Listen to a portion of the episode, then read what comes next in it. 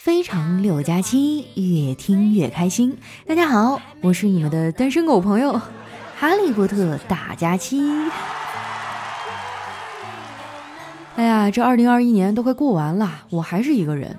我严重怀疑月老是不是把我的红线拿出捆大闸蟹了？我的爱情呢？我怎么连朵烂桃花都没有？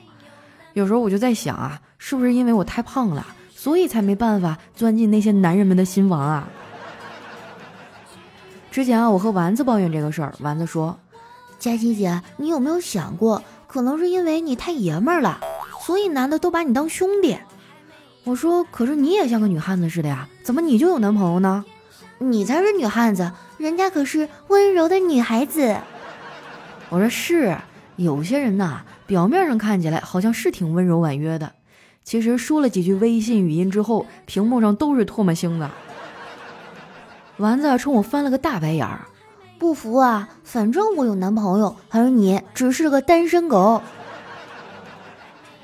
真是扎心啊！这是丸子啊，我跟他关系好，要是换个人跟我这么说话，我早就大巴掌呼他脸上了。其实我对丸子挺好的，好像他干啥我都能原谅他。丸子可能也觉得自己说的有点过了，就跑过来柔声细语的说：“佳琪姐，我刚才跟你开玩笑呢，别往心里去啊。”我觉得吧，你应该学点套路，这样比较容易脱单。啥套路啊？兜兜难道是为你套路来的？是啊，当时我还真用了点小心机。那个时候呢，我们俩还是普通朋友，我觉得关系得进一步，就对他说：“我想和你发生纯洁的友谊关系。”我知道很难，所以不纯洁也行。听他说完，我起了一身的鸡皮疙瘩。这种话他也说得出口。丸子和叨叨刚在一起的时候啊，特别的腻歪，天天工作的时候呢也要聊天儿。其实不只是他俩，别的情侣呢也是这样。如果情侣两个人啊都在 QQ 上，但是双方都不说话，已经有十分钟了，这说明什么？你们知道吗？说明其中有一个人啊，老板就站在旁边。不过这股热乎气儿啊也就一阵儿，等处的时间长了，热情自然就消退了，尤其是男人啊。他刚追你的时候，闲的就像个无业游民；但是热恋期一过，他忙的呀，好像联合国都归他管。不过我觉得吧，也有能保持热情的，前提是他足够爱你。他要是真的爱你，洗澡的时候都能回你消息。我这一辈子最忙的时候啊，就是高三那年，天天睁眼就得学习，学到吃饭的时间都快没了。但是我还是抽空谈了个恋爱。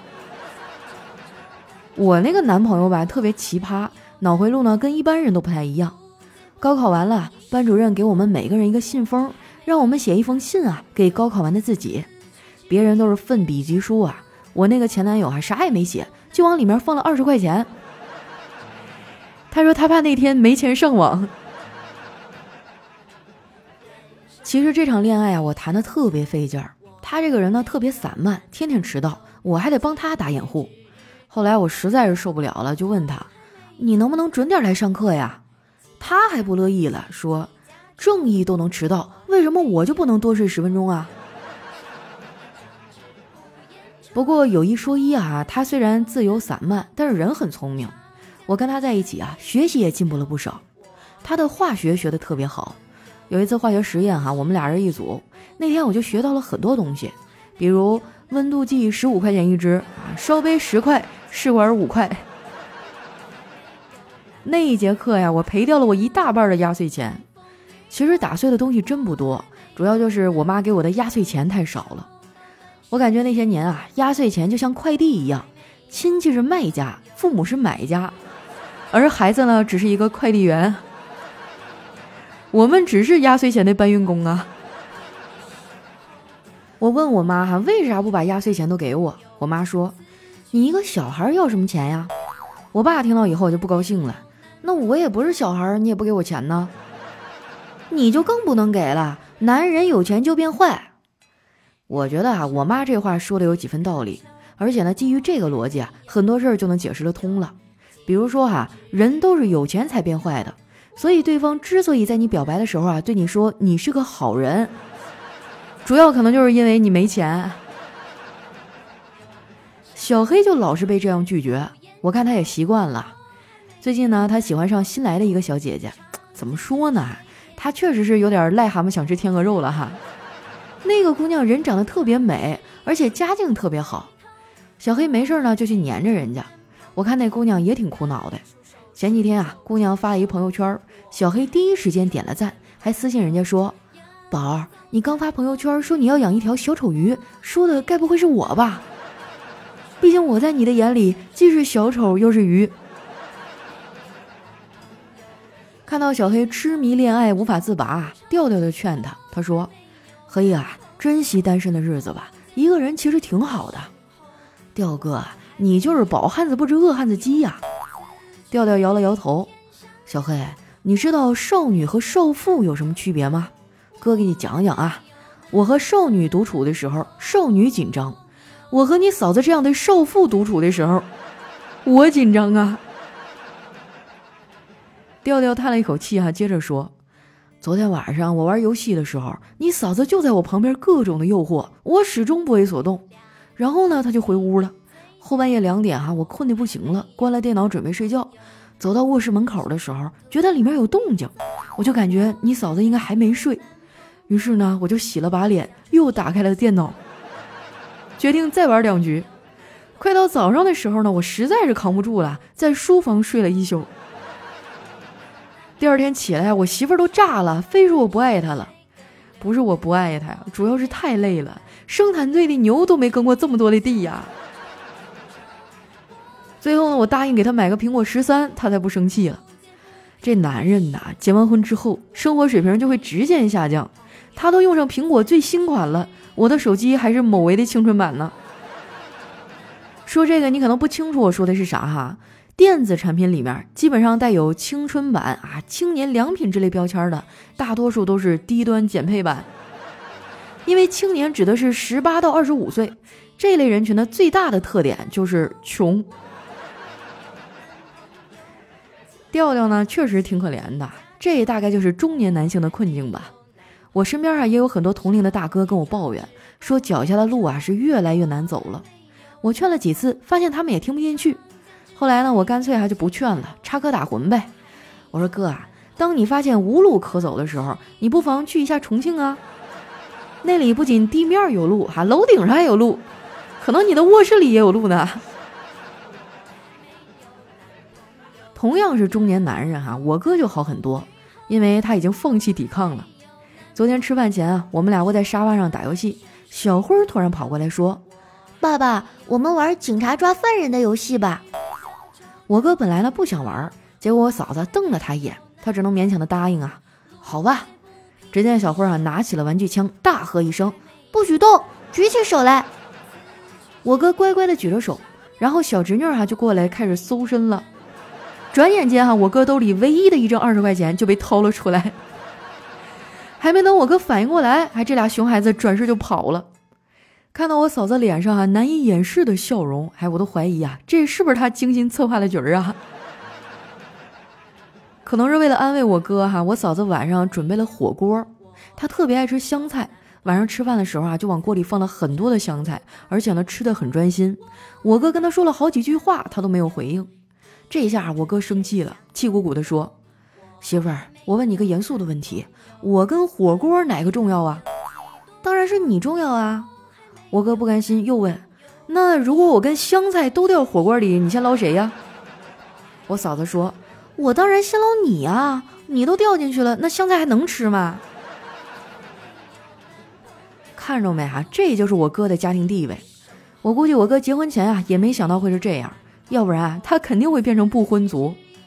其实我爸早就预见了这结果。我哥结婚前的一个晚上啊。我爸特意呢把我们全家聚在了一起，发表了一通煽情的演说，然后呢递给我哥一个木盒，说：“儿子，这是咱们家的传家宝，传男不传女，你一定要妥善保管呐。”我当时就不乐意了，我说：“爸，你怎么能重男轻女呢？”说完啊，我就抢过那个木盒子，打开一看呢，我就愣住了，这里面啊竟然装着一对护膝，我看那对护膝的边儿哈都磨损了。估计我爸呀早就想换新的了，这老头的心思啊我可太知道了。他想要啥呢？不会直接跟你说，就是暗示你。我在他的暗示之下啊，已经买了很多东西了。要不是我有返利公众号长省啊，能给我省点钱，我赚的那点工资啊都不够花。你们要是经常网购呢，也可以关注一下这个返利公众号，名字叫长省，长是经常的长，省是省钱的省。直接搜这俩字呢不太好搜哈，你先打开微信，直接点击搜索栏，在搜索指定内容里呢选择公众号，然后再打出长省两个字儿，点击搜索呢，这样跳出来的第一个就是可以帮你省钱的返利公众号长省了。一定要选择搜索公众号哈，要不然你得找半天。想省钱的朋友啊，赶紧去关注一下。已经关注了的朋友哈，不是关注完就完事儿了。你买东西之前呢，记得把链接发到长省公众号里，然后呢，按照流程操作，才能获得返利和优惠。一开始呢，可能不太适应哈，但是时间长了，形成习惯就好了。积少成多嘛，这一年也省不少钱呐。反正丸子啊，基本上已经形成习惯了。他可真的是太能买了，每个月啊都能在我这省不少钱。一顿买买买之后啊，他还过来找我哭穷。有一次把我给整烦了，我就说：“丸子啊，年轻人不要总把没钱挂在嘴边儿，你不说别人也能看出来呀。”丸子冲我做了个鬼脸，没说话。我接着说：“还有啊，你不是说要减肥吗？还买那么多零食，那你怎么瘦啊？”哎，别提了，这都十月份了，今年的减肥计划算是泡汤了。我本来准备今年瘦成一道闪电，亮瞎你们的眼，没想到事与愿违。我碰成了一个坚果墙，挡住了你们的视线。我就是微胖界的女神，是美食界的达人。他们没眼力见都说我胖，别妄想我会承认，我就要吃遍天下美食。你管我要？一段音乐，欢迎回来啊！我是最近因为疫情啊，被留在哈尔滨的哈利波特大假期。哎呦，好难过呀！最近都不用天天去公司打卡。只能网上办公啊！出了哈尔滨就容易被隔离。哎呀，见不到同事和领导，真的好难过呀！哎呀，但是还是提醒大家哈，这个疫情反复啊，出门一定要做好防护，千万不要像我这样啊，出门一定要多带点衣服，因为你没准去了哪儿以后还能不能回得来了。好了，那接下来时间哈，分享一下我们上期的留言啊。首先，这位听众叫过调。他说：“佳期最美，我在印度尼西亚这边公司啊，被当地查封整顿。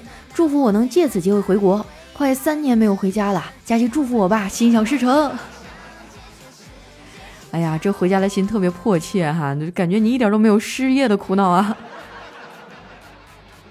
疫情应该快过去了啊，只要回到祖国的怀抱，那就安全了。下一位呢叫春秋五霸，他说：知道什么是当代的三好学生吗？”就是指啊，天天把好累、好饿、好困的三好挂在嘴边的人，比如说哈，我这种就是。那我建议公司也设立一个三好学生啊，三好员工吧。我每天也是好饿、好累、好困啊，好想回家。下面呢叫佳期讲故事，他说我教你一个人生的小窍门哈，如果你还有工作没有完成，最好呢不要轻易让你的屁股粘上沙发和床垫儿。我每次工作之前啊，都想，哎呀，先坐在沙发上刷会儿手机吧，啊，五分钟以后我就起来，刷着刷着，还一看俩小时过去了。下一位呢叫新新人类，他说老师今天啊发飙了，这么简单的题你们都不会，真是一群蠢材。接着又说，不对，蠢材还是才呢？你们就是一群蠢蛋。下一位呢叫老师要叫我家长哈。他说：“二货哥们儿啊，出差买回来一大瓶蛇酒，里面呢有一条特别大的眼镜王蛇。这哥们儿哈每天喝一点，喝了大半年。昨天喝完了，要把那蛇取出来，带我们去他家看蛇。结果取出来以后啊，研究了半天，发现这蛇尼玛是塑料做的，当时都崩溃了。我也不知道拿蛇泡酒到底有没有什么科学依据哈，反正我小时候我爸也弄过一条蛇泡在那瓶子里。”然后我记得那条蛇特别有意思啊，冬天不是冷吗？它冬眠了，我妈以为它死了，然后拿着一壶开水啊，就往那瓶里浇，结果那蛇就哇，疯狂的舞动啊，然后最后好像还是死了。下一位呢叫看出来没？他说为什么绝大部分女生拒绝男生表白以后都希望做朋友？这是什么心态呀？那就跟你客气一下呗，那要不还能说什么啊？我们不合适啊，我们还是做仇人吧。下次出门带菜刀啊！下一位呢叫裹紧我的小被子，他说女朋友说，从现在开始你只许对我一个人好，要宠我，不能骗我，答应我的每一件事情你都要做到，对我讲的每一句话都是真心，永远都要觉得我是最漂亮的，梦里你也要见到我，在你心里只有我。男朋友说，永远觉得你是最漂亮的和不能骗你有矛盾怎么办呀？大哥真是个实诚人哈，就这样的情商怎么会有女朋友呢？你一定长得很帅吧？下一位呢叫瞅你漂亮，他说哥们儿来我家玩儿，中途啊我有事儿出去了一下，回家以后呢他拍着我的肩膀说，我干了一件事儿，一会儿呢你楼下的妹子会来找你，加油拿下她。我说好哥们儿啊，替我牵红线呢。果然哈，哥们儿走后没多久，那妹子就上来了，拎着一件羽绒服，指着上面的洞说，总算是回来了，这是你家阳台落下来的烟头烧的，你说说怎么赔吧？这把我赔给你好不好？下一位呢叫扎心了吗，老铁？他说你为什么还单身啊？因为因为单身比较专注啊，单身使人进步啊，对，就是这样的。所以我工作现在越做越好嘛。下一位呢叫北戴河的夏天，他说我和办公室里一个美女同事哈，为了节省房租，合租了一套房子，但是呢我们是分开睡的。昨晚哈我们俩正玩游戏呢，突然停电了。等了一会儿啊，还是没来电，我们就商量着涮火锅吃啊，顺便喝点儿。说着呢，我们就开始行动啊，洗菜的洗菜，拿锅的拿锅，用了半个小时左右，终于把所有需要的东西准备好了。最后呢，我看着那个电火锅哈，陷入了沉思。哎呀，都停电了，你还吃火锅？哎，那你可以把它变成煮菜汤啊，是吧？你放到煤气灶上热一热，姜巴也能吃。下一位呢，叫小熊。但是今天啊，闺蜜跑过来跟我哭诉，说她男朋友怀疑她出轨。她还用了一个特别贴切的比喻啊，形容这个事儿。她说：“如果我是网，他就是上网的人，上了那么多次不交钱就算了，还整天怀疑别人在蹭网。”瞬间哈，我和我的小伙伴都惊呆了。再一位呢，叫佳期的头发。他说：“当我第一次看见你的时候，你一丝不挂，沐浴在清水里，你的一举一动、一颦一笑都在吸引着我。”你在水中摇曳着你妖娆的身姿，我实在忍不住了。老板，这个鱼多少钱一斤呢？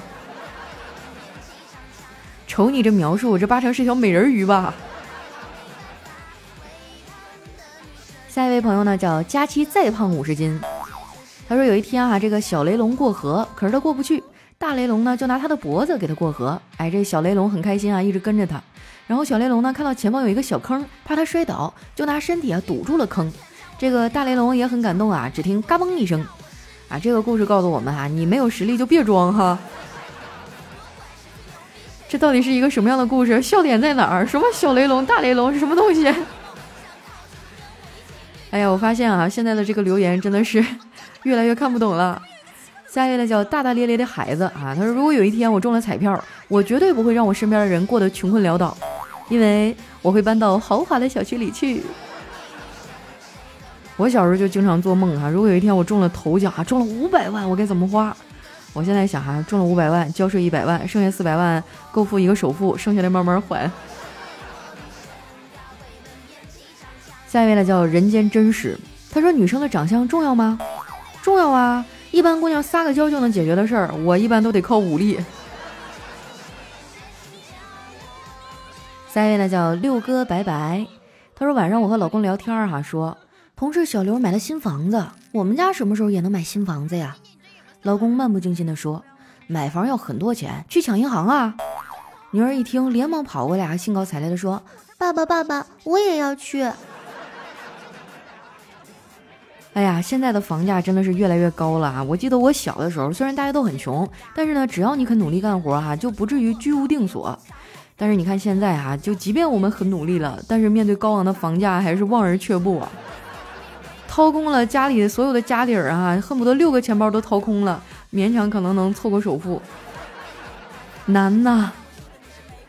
下一位呢叫可爱的小人儿，他说姐带外甥女回家，我就逗她，舅舅帅不？丫头抬头啊，默默的看了我一眼，低头不语。我姐还又聊他，哎，我问你话呢，舅舅帅不帅呀？外甥女儿啊咬着嘴唇说，嗯。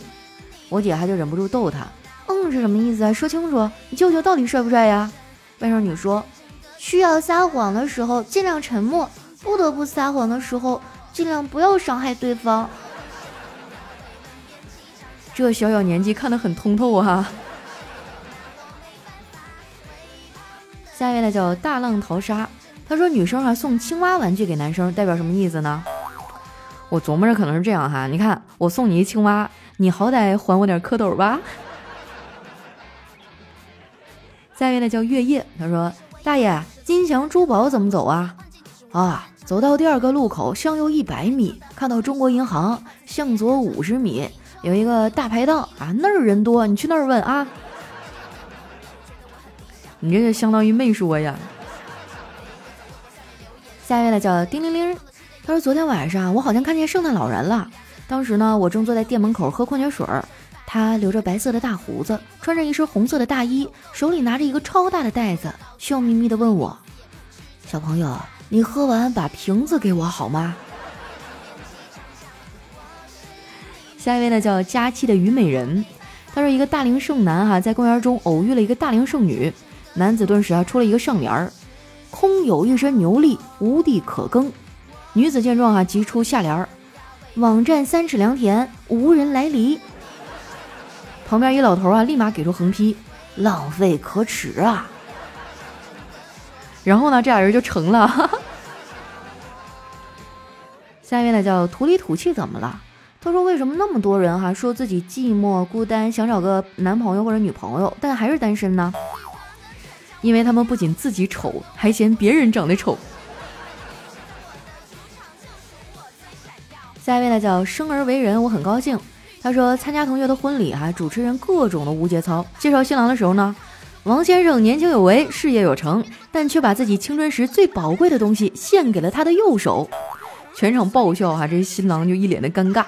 主持人不慌不忙啊，假装忘词儿了，看一下手里的卡片儿啊，接着说，啊，是右手旁边的这位女士。哇，这个设定真的很有意思哈，就是玩不好容易挨打。来看一下我们的最后一位哈，叫佳期，我要拉着你的小手。他说，机场登机柜台前，一位先生啊，急匆匆的挤上前问：“我是搭乘八点半的航班飞北京的。”飞机起飞了没有啊？这服务员回答：“对不起，先生，飞机已经起飞了。可我是坐头等舱啊，没有优待吗？”这位先生还是不死心啊。然后那机场服务员说：“没有的，先生，头等舱和经济舱是一起起飞的。”哎呀，说实在的啊，长这么大我就坐过两次那个头等舱，还是客户报的销，自己从来没有舍得钱买过。等我以后有钱了，哪天我要是……出名了，我一定我就鸡头白脸的，我每趟每每年过年回家，我都一定要买头等舱。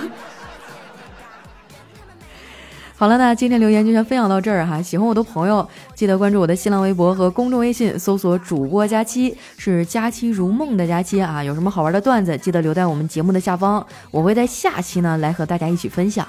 那今天我们的节目就先到这儿啦，咱们下期再见。